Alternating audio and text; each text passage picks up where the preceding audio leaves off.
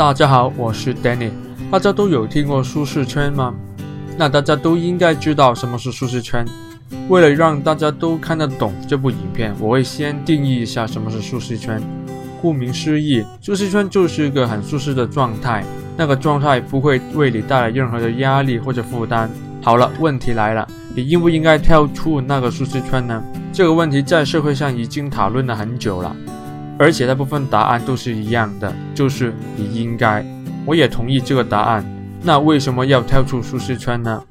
人类做事很多时候都需要一个原因，我们现在就来探讨一下跳出舒适圈的原因。原因一，跳出舒适圈，让你学习新的东西，不被世界淘汰。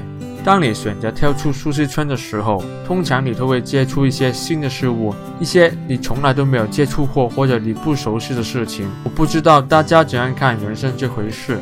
我认为真正的人生并不在乎于你的成就，而是在于你的经历或者经验。如果你只是待在舒适圈，不尝试新的事物，你不会觉得你的人生好像有点闷吗？回想我们小时候，我们都对很多的事情。抱有好奇心，不断地去尝试新的东西，感受一下不同的事情。可是人大了，好奇心好像减弱了不少。他们对新的事物或者东西都没有兴趣，专注在自己固有的事情，不愿意去学习新的东西。这些人很有机会被世界淘汰，因为他们都已经没有竞争力了。原因二，跳出舒适圈，让你习惯改变。这个世界的变化很快。科技就是一个好的例子。今天的你还在写信，因为互联网；几年后的你已经在打电邮了。如果你还在你的舒适圈里面，有一天世界有了更大的改变的时候，你就不可能去习惯那个改变。跳出舒适圈这个动作或者行为，可以让你慢慢的接受小的改变。当你可以接受小的改变，做出小的改变的时候，你就可以慢慢的适应改变，让你更容易的去接受新事物。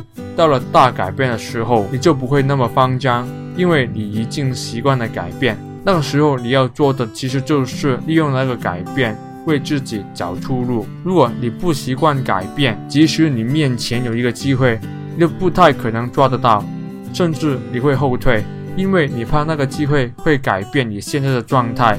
或者你拥有的东西。原因三，跳出舒适圈使你有更高的生产力。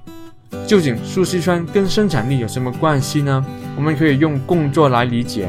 一个人每天都做的同一样的事情，每天的工作的模式都是一样的，薪水也是可观的。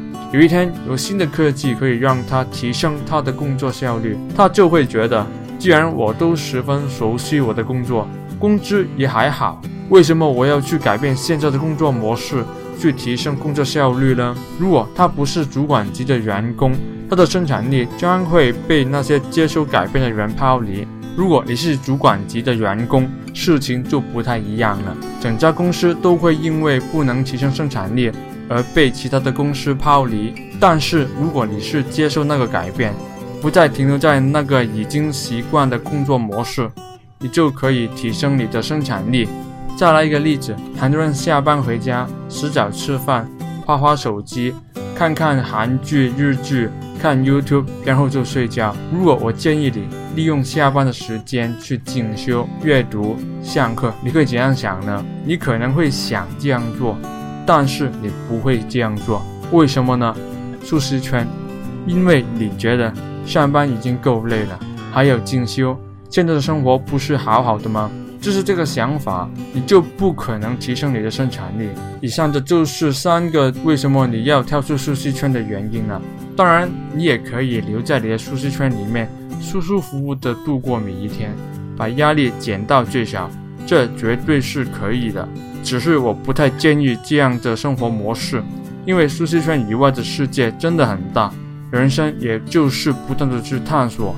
如果大家喜欢我的影片的话，可以给个赞。如果大家想看更多的影片的话，欢迎订阅我。如果大家有什么想说的话，欢迎留言给我。我们下一集再见，拜拜。